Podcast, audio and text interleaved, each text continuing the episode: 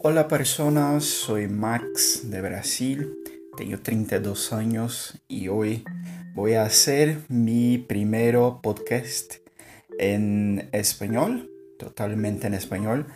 Estoy un poco, un poco nervioso porque no son todas las veces, no son todas las oportunidades que tengo para hablar en español, pero me gustaría hacer eso con más ah, tranquilidad eh, también con más, ah, con más tiempo, más veces, para que mi español queda, quede cada vez más, ah, más fácil. Para mí, pensar en español, hablar todas las frases, y eh, tornar mi español una cosa más simple, más tranquila. Vale. Ah, como, como he dicho, este es mi primer podcast totalmente en español y hoy me gustaría de hablar un poco sobre las dificultades con este idioma, con español. Como, como yo he hablado, soy un brasileño que estoy estudiando español. Entonces, por más que mi lengua, mi idioma nativo sea portugués. Ah, español no es normalmente como todas las personas uh, piensan, que son uh, lenguas muy, muy, muy similares. Eh, si hablo portugués, entonces puedo naturalmente hablar en español, pero no.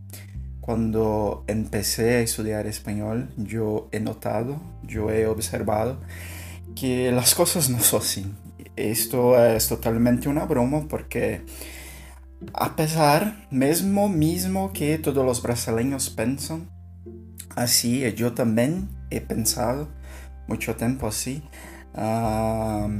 los idiomas sí son hermanos, son similares, pero hay muchas diferencias muy grandes ah, acerca de ellos, como algunas que voy a decir en este podcast. Muy bien, muy bien. Eh, me gustaría todavía antes de decir que estoy estudiando español por un método que se llama Rosetta Stone. Yo pienso que no es un método ah, tan desconocido.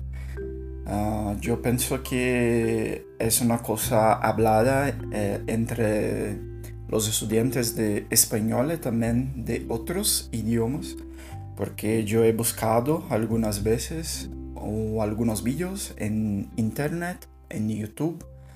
Y yo he encontrado muchos vídeos, entonces pienso que no es una cosa tan eh, difícil de las personas conocer este tipo de método. Vale. Ah, hoy yo he encerrado, yo he terminado todo, ah, toda la unidad 2 entonces hace más o menos 12 días que estoy estudiando español. Estoy gustando mucho. Este nivel que tengo hoy no es solamente, claro, de los 12 días, porque pienso que entonces sería un, método increíble para aprender, aprender idiomas. Ah, yo he estudiado algunas cosas ayer, antes ayer no antes. Pero ahora estoy estudiando más en serio, estoy estudiando todos los días, como ah, intento hacer ah, con mucha seriedad cada unidad de Rosa Stone de español en seis días. Pienso que en principio está un poco más fácil, pero cuando voy a avanzar un poco más en método. Eh, pienso que no quedará una cosa muy fácil, pero es un estudio, es una cosa que necesito hacer para hablar español, es una cosa que yo estoy intentando y me gustaría hacer. Entonces, no es nada tan horrible, pesado como hacer otras cosas que, no lo sé, no me gustaría. Vale, ya hablé entonces del método que uso, que es Rosetta Stone. Ah, me gustaría decir también, también que tengo ah, algunos errores o dificultades con palabras que son uh, mucho similares con entre español y portugués. Ahora no, no lo sé si mientras o entre, vale. Pero hay muchas palabras que son similares. Eh, todavía cuando estoy hablando en español, no lo sé si estoy hablando en español o si estoy hablando en portugués, porque cuando la palabra es la misma, tengo una cierta dificultad de, de entender si estoy hablando mi lengua nativa, mi idioma nativo, o si estoy hablando en la realidad español. es una cosa muy divertida porque uh, yo siempre quedo mirando las uh, expresiones de las personas con quien estoy hablando. Eh, si las personas no, no se quedan muy no lo sé, espantadas, entonces yo estoy hablando español se quedan una cara un poco más extraña. Entonces yo probablemente eh, he dicho en portugués. Pero son cosas muy, eh, muy comunes de hacer como con esas palabras porque son muy similares. Vale, la otra cosa que, que tengo que hablar uh, es sobre la pronunciación. Entonces hay algunos sonidos en español que todavía es un poco complicado para mí. No lo sé si es únicamente para mí o si son si es para todas las personas que son brasileñas y están estudiando español. Uh, pero para mí el sonido de doble R es una cosa un poco más eh, complicada como R. Este sonido como R es un poco complicado. Ah, la palabra S también como en, no lo sé, caza.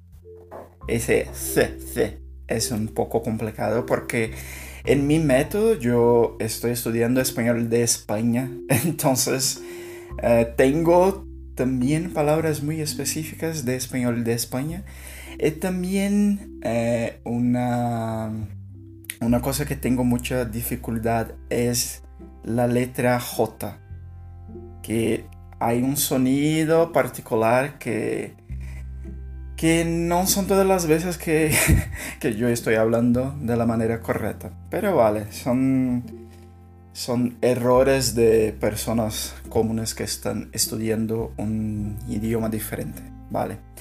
La última cosa que gustaría de hablar uh, con vosotros son, uh, es la gramática.